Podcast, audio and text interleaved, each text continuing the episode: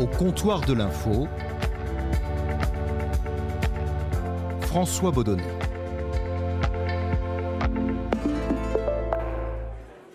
Et au comptoir de l'info, j'ai été rejoint par Francis Letellier. Salut Francis. Bonjour François. Francis, tu es présentateur de deux émissions euh, sur France 3, euh, deux émissions dominicales, euh, Dimanche en politique et Nous les Européens. Et tu étais jusqu'au mois d'août dernier, il y a un an à peine, à la présentation du journal du soir de, la chaîne. ce journal s'appelait Soir 3 et ça s'est arrêté, au profit d'ailleurs d'une information, d'un rendez-vous d'information plus musclé sur France Info, la, chaîne d'information du groupe France Télévisions.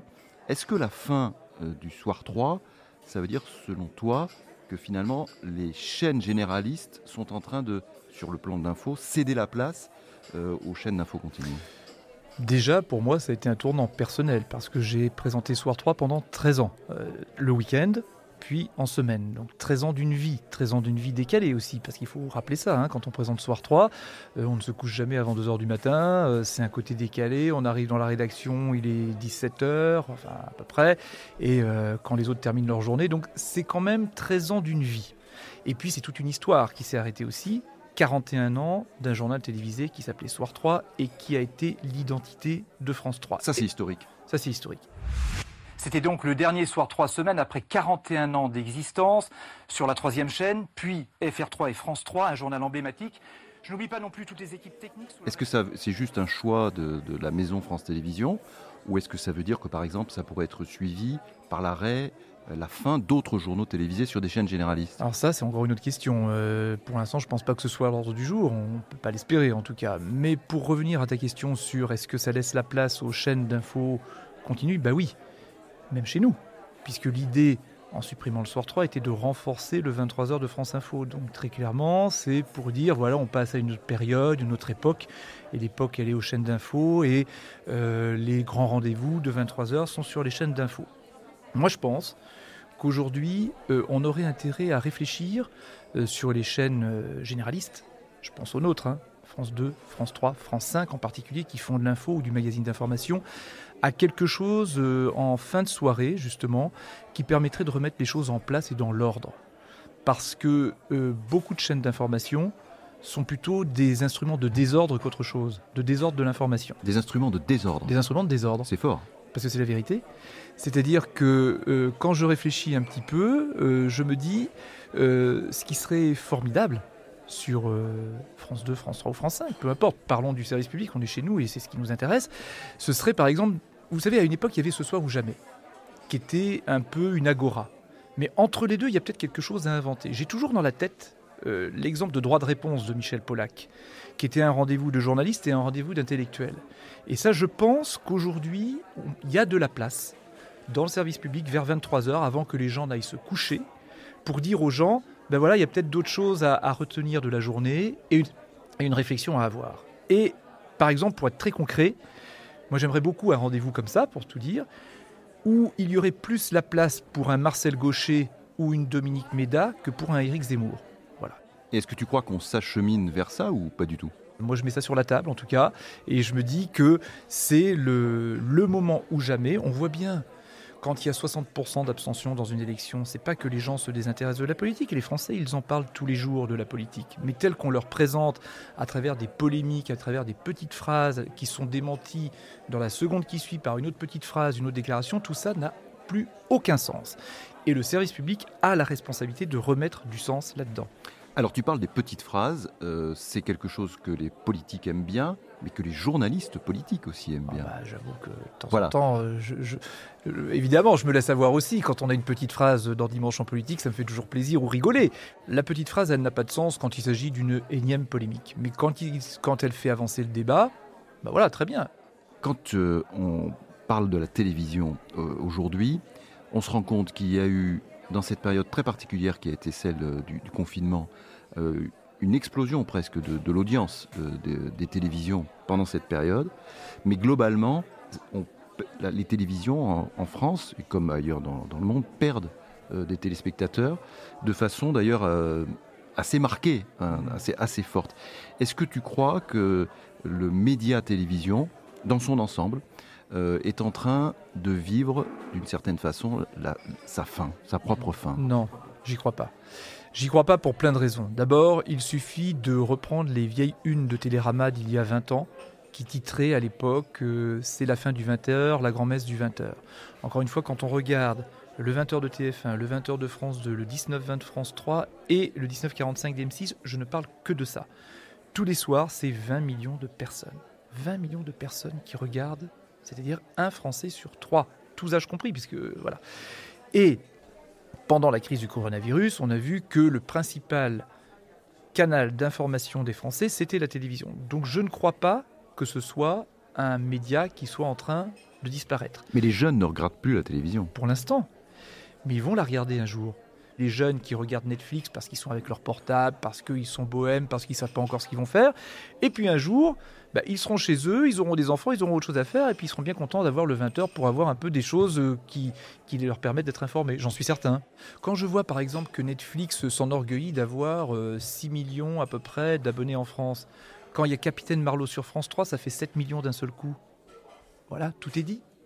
C'est-à-dire que personne ne pourra remplacer Capitaine Marlowe qui fait 7 millions à 21h. Il y a 7 millions de personnes qui à 21h au même moment regardent la même chose. Et heureusement qu'il y a ça. Tu es donc euh, journaliste, présentateur d'une émission politique. On parlera de l'autre émission sur l'Europe un, peu plus tard. Euh, donc tu es journaliste politique. Euh, est-ce que tu... Alors oui et non, parce que journaliste politique, ça veut dire être dans un service politique. Moi, je ne le suis pas. Je suis présentateur qui fait une émission politique. C'est vrai que c'est... Je, je, comprends François, parce qu'on me le dit souvent, ça. On me dit, mais vous êtes journaliste politique. Ben non, journaliste politique, c'est aller à des déjeuners avec des politiques, avoir des informations, écrire des papiers, faire des reportages. que tu, parce que les journalistes politiques, les journalistes en général, mais les journalistes politiques en particulier, euh, sont accusés euh, de, connivence avec le monde, le monde politique. Et il faut avouer qu'il y a une certaine génération ou plusieurs générations de journalistes politiques qui n'avaient pas un recul. Ça n'a pas changé. Ça n'a pas changé. Ça n'a pas changé. Euh, il y a encore des dans les nouvelles générations, il y a encore des gens qui ont, comme on dit, euh, c'est la traduction d'une formule américaine, qui ont un agenda, c'est-à-dire qui se mettent dans la roue plutôt de telle ou telle politique. Ça existe encore, ça? Ça existe encore. Alors évidemment, c'est moins affirmé qu'autrefois, parce qu'avant, les politiques, ils avaient. Avant, je parle de l'ORTF, les années 70, les politiques avaient leur carte politique en poche. Là, ils n'ont pas leur carte politique en poche. Les journalistes, tu veux dire? Le, Pardon. Les journalistes avaient leur carte politique en poche à côté de la carte de presse. Ça n'est plus le cas aujourd'hui. Mais il suffit de regarder ce qu'ils disent et ce qu'ils pensent, et vous savez euh, dans quelle roue ils sont. Et ça, ça existe encore. Mais ça, on peut pas. Ça te choque Non, ça, ne me choque pas. À condition qu'ils acceptent de le reconnaître. Or, bien souvent, beaucoup de mes confrères n'acceptent pas de le reconnaître en disant mais c'est objectif, etc. Et si vous ne pensez pas comme eux, c'est vous qui êtes mis en demeure de vous expliquer pourquoi vous ne pensez pas comme eux. Et ça, euh, voilà, c'est un vrai, c'est malhonnête. Les journalistes euh, sont une profession très critiquée. Euh, on l'a vu en particulier avec les, Gilets jaunes, au moment des Gilets jaunes. Euh, tellement critiquée qu'il y a beaucoup de, gens qui voulaient casser la figure, s'en prendre physiquement Aux, journalistes. Quand tu vois ça, toi, qu'est-ce que qu'est-ce que ça t'inspire sur notre profession? On a évidemment toujours tort de vouloir la violence, mais est-ce que quand même ça ne dit pas quelque chose sur une profession qui euh, a dérivé, qui peut-être ne correspond plus euh, aux attentes de ses publics? Oui, parce que peut-être cette violence, elle est quoi? Elle est peut-être aussi le sentiment pour beaucoup de téléspectateurs qui ne sont pas représentés. Ça, c'est peut-être ça. Bon, alors on avait la violence euh, verbale souvent, hein, maintenant sur les réseaux sociaux, avant c'était le courrier du téléspectateur. Euh, aujourd'hui certains veulent s'en prendre physiquement, il reste très très très très minoritaire heureusement, mais bon, ça existe aussi. Et ça, je pense aussi que ça doit nous amener à nous poser des questions sur la façon dont on traite l'information. Souvent, je trouve que dans nos reportages, on est un peu en surplomb. C'est-à-dire que euh, les journalistes aujourd'hui euh, comment dire, se considèrent comme des, comme des privilégiés de la société, ce que nous sommes, de par nos revenus, de par notre statut, etc. Ça, c'est évident. Toi, tu te considères comme un privilégié? Du point de vue social, c'est évident. En revanche, ça ne doit pas faire oublier qu'on doit être au plus proche des gens et de la façon dont les gens vivent. Autrefois, Hubert Beuve-Méry, patron du Monde, il prenait le métro comme tout le monde. Aujourd'hui, je ne suis pas sûr que mes confrères ou consoeurs euh, présentateurs prennent le métro comme tout le monde. Et- Or, c'est ça qu'il faut faire. Ou aller faire les courses avec le caddie. faut Mais c'est parce qu'ils- parce ne peuvent pas ou parce qu'ils ne veulent pas le faire? Alors ça, j'en sais rien, il faudra leur demander. Moi, en tout cas, je sais que quand, euh, quand je vais faire des courses, si les gens voient ce que j'achète, etc., ça- je m'en fiche. C'est pas grave. Il faut savoir que la société, quand même, la société française, aujourd'hui, elle est à cran. hein. Elle est à cran, on voit bien cette violence qui monte. Mais elle est à cran aussi, j'y reviens, parce qu'à longueur de journée, à longueur de tuyaux de, télévision, on a des polémiques tout le temps, tout le temps, tout le temps. Et ça, c'est ce qui met les gens sur les nerfs. Ça les rend dingues. Et je, le comprends parce que moi-même, ça me rend dingue. Je, je peux plus aujourd'hui. euh, C'est vrai qu'il y a quelques années, avec la- l'arrivée des chaînes d'infos, je regardais sans arrêt. Maintenant, je- j'essaie de m'en extraire, et je m'en extrais d'ailleurs. J'éteins pendant des heures et des heures, sinon on devient fou. On devient fou. Tu disais de toi que tu es, tu es un privilégié.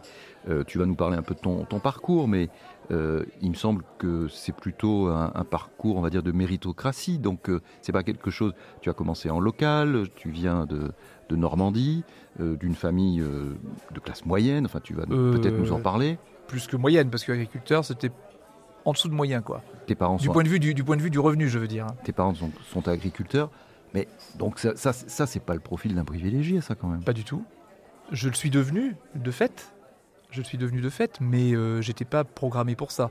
C'est-à-dire que là aussi, ça pose la question du recrutement dans les rédactions. C'est-à-dire que aujourd'hui, euh, dans les rédactions, on voit beaucoup arriver de jeunes journalistes euh, qui sont passés par Sciences Po, par les écoles de journalisme. Moi aussi, j'ai fait une école de journalisme. Ça, c'est pas, pas la question de ça. Simplement, quand- au moment où on parle de diversité, je crois qu'il est urgent de s'intéresser aussi à la diversité sociale des journalistes qui arrivent dans la profession. Quand tous viennent des classes moyennes ou classes moyennes supérieures, il y a zéro diversité. Vous pouvez être blanc, beurre, euh, black. Si vous venez du même milieu social, ça changera rien. Toi, en tant que fils d'agriculteur, tu, tu penses que tu vois les choses différemment de, de- de tes confrères, oui. de nos confrères, Je le euh, vois. qui sont euh, fils de, de cadres supérieurs, euh, de, je vais, dire un énorme cliché, mais de Saint-Germain-des-Prés. Oui, oui, non, mais c'est évident, François. C'est évident que je vois les choses Mais en différemment? quoi, en quoi? Mais eux aussi voient les choses différentes. Par exemple, euh, par exemple, je crois hein, que je vais être plus sensible. euh, on parlait des gilets jaunes tout à l'heure. Dès le début, euh, les gilets jaunes, pour moi, c'était, je les connaissais quoi. C'est-à-dire, je voyais tout de suite la caissière du supermarché, on parlait du supermarché, le chauffeur routier, euh, euh, la- l'assistante familiale, des gens comme ça que je connais. Je les voyais tout de suite. Alors que beaucoup de mes confrères voyaient des gilets jaunes. Voilà. Et c'est ça la différence, quoi.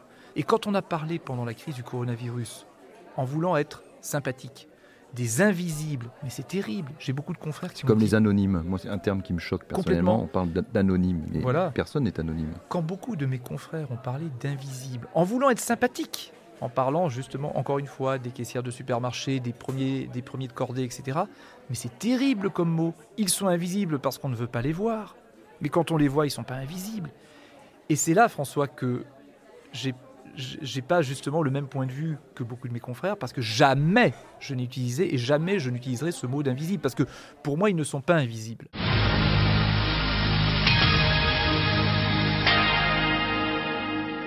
Les titres manifestation d'une cinquantaine d'agriculteurs à Condé-sur-Noireau devant la laiterie Elévire. Ils demandent l'augmentation du prix du lait. Villedieu-les-Poils, 5000 habitants, a maintenant sa piscine. Pour faire aboutir ce projet, tout le canton s'est mobilisé. On parlait de ton parcours tout à l'heure. Euh, il y a une grande partie de, de ta vie professionnelle que tu as faite en région.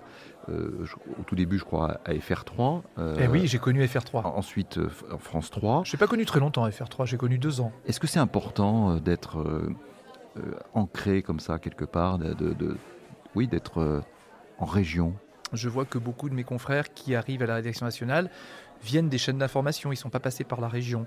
Euh, et avant de travailler à France 3, FR3, en région, en Bretagne en particulier, euh, je faisais, euh, quand j'étais étudiant, des remplacements aux rédactions d'Ouest France. Aller faire la tournée des faits divers le dimanche soir à 17h quand il fait nuit parce que c'est l'hiver, dans un commissariat de police ou dans une gendarmerie pour avoir le dernier accident au coin de la rue, c'est l'école de la modestie, quoi.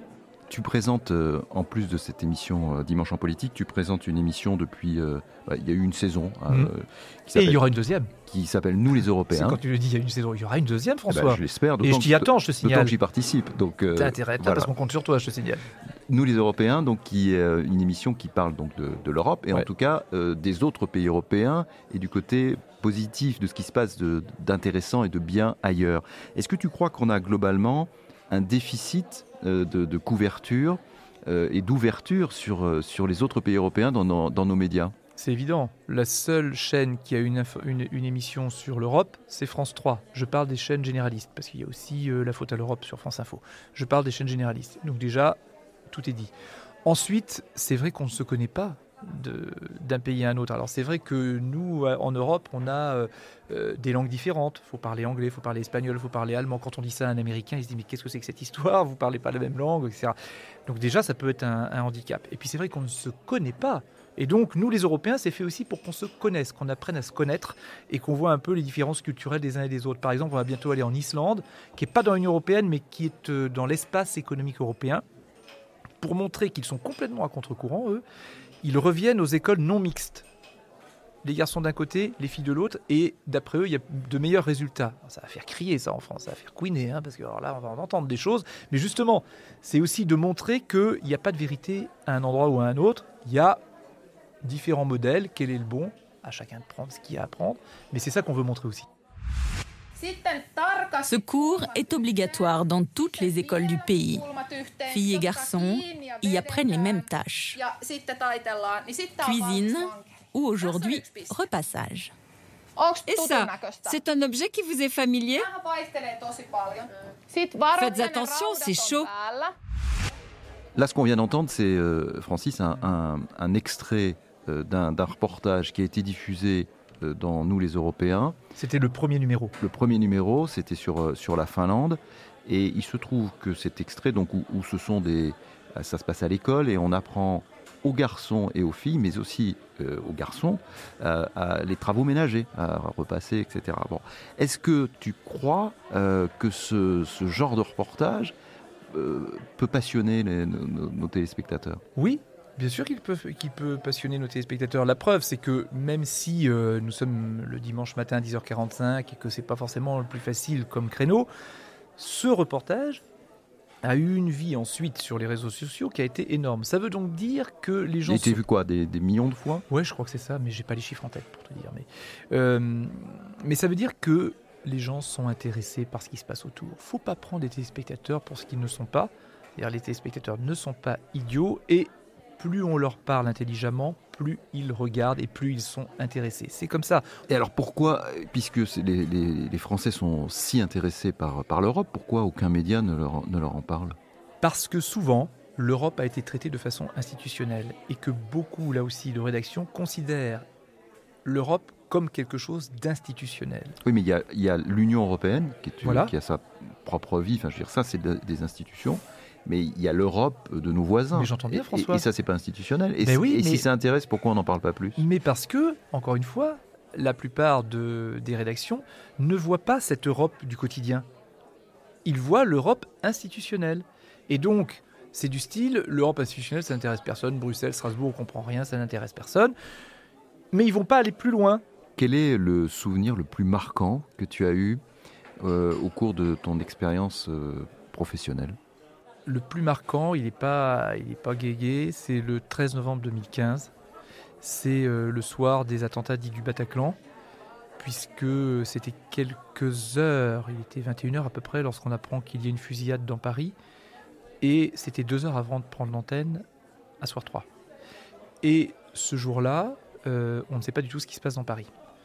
On commence à avoir un ou deux coups de fil en disant c'est très grave, etc. Et ce jour-là, le rédacteur en chef, Michel Renette, a la présence d'esprit de dire quoi qu'il en soit, ça paraît grave. Donc tout ce qu'on avait prévu dans le journal, on va le changer, on va donner la priorité à ça.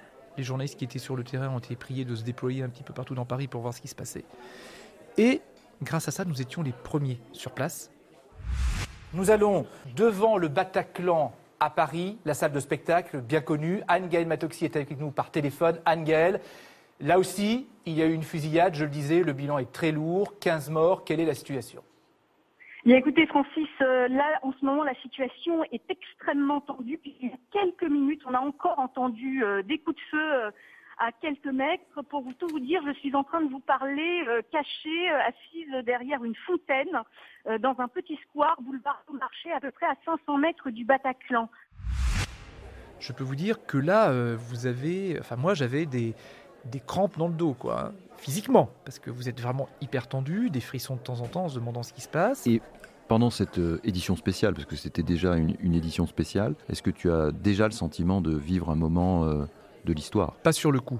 Pas sur le coup, parce que vraiment on découvrait, hein, on ne savait pas combien il y a eu de morts, il y avait de morts euh, dans le Bataclan par exemple, hein, on ne savait pas tout ça. Là où on commence à prendre conscience aussi du truc, c'est quand je sors du studio et qu'on lui dit vous sortez pas de France Télévisions on ne sait pas ce qui se passe dans Paris, interdiction de sortir. Quoi. Et là, vous dites, c'est la guerre, c'est pas possible, qu'est-ce que c'est que cette histoire quoi. Donc, là, on prend conscience personnellement, de, personnellement j'entends, de ce qui vient de se passer.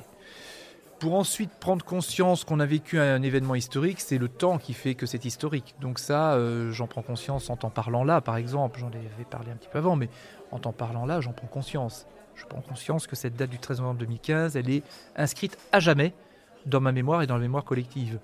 Merci Francis, merci euh, Francis Letellier d'avoir été euh, avec moi au comptoir euh, de l'info. Le café était très bon. Merci à toi, je te souhaite un, bel été. Merci. Et nous, on se retrouve très vite pour un nouvel épisode, ça sera à la rentrée prochaine, du comptoir de l'info. À bientôt.